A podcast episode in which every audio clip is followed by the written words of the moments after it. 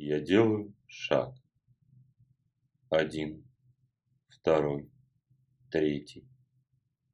От себя и к себе. Вовне и вовнутрь. К сердцевине своего сердца. К божественной искре, что пылает в сердце каждого из нас. Я делаю шаг к искре. Все ближе и ближе. Пламя искры разгорается, захватывает все мое естество. Я сливаюсь с искрой. Я сам становлюсь искрой. Божественной искрой частицы силы рода породителя. Лепестком стажара, пылающим в сердце. Вспышка. И я оказываюсь в ельнике. Ельник. Приветливый и светлый. Весь пронизанный солнечными лучами такой добрый и радушный, каким я редко когда его видел.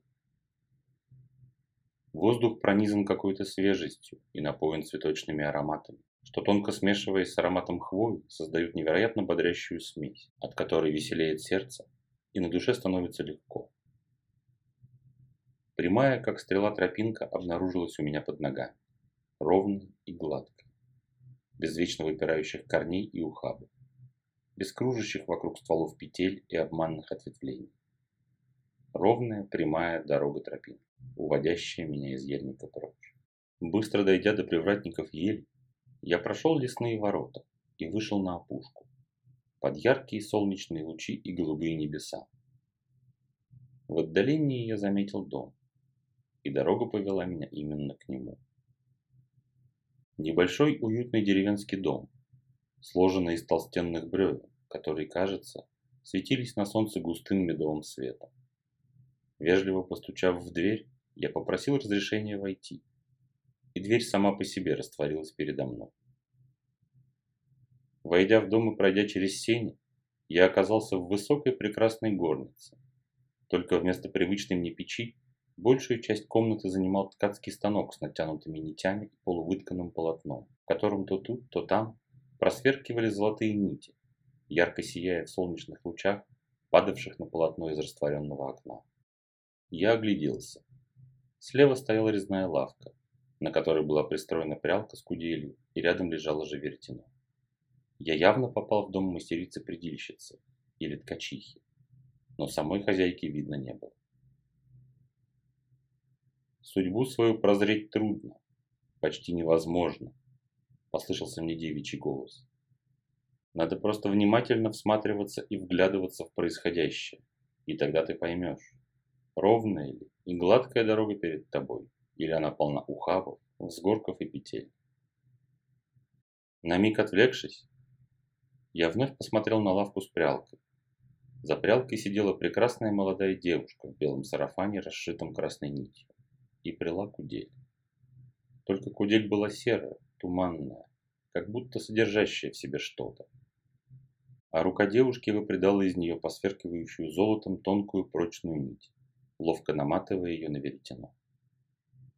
Я поклонился хозяйке, представился и спросил. «Как твое имя, предельщица?» «Я Доля, одна из дочерей богини судеб. Я приду тонкую и ровную нить счастливой доли, вплетая ее по велению матушки в полотно судьбы того, на кого укажет род. Что такое счастливая судьба? У многих из вас складывается превратное понимание, что счастливая судьба – это когда все человеку дается легко, само идет к нему в руки, и дом полная чаша, и жена красавица, и детишки разумники, и всего-всего в доступ. Человек счастлив и доволен своей жизнью.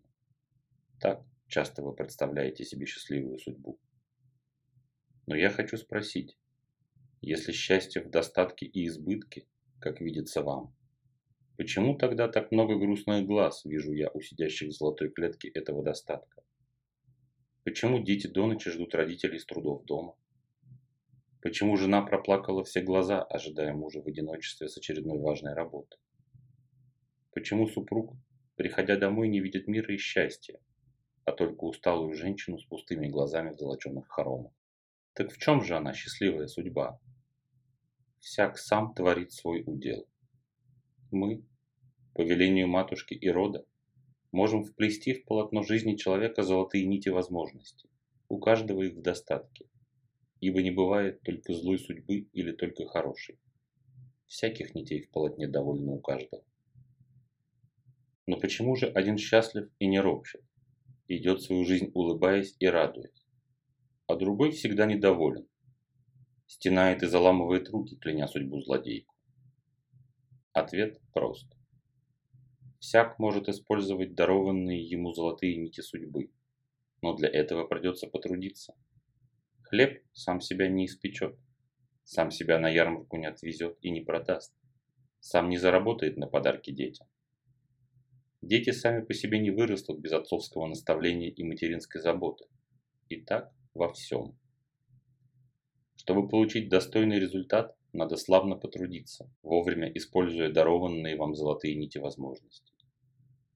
Вы же часто оправдываете свою лень невезения. «Вот мне не повезло», – говорите вы и киваете на соседа. А ему повезло.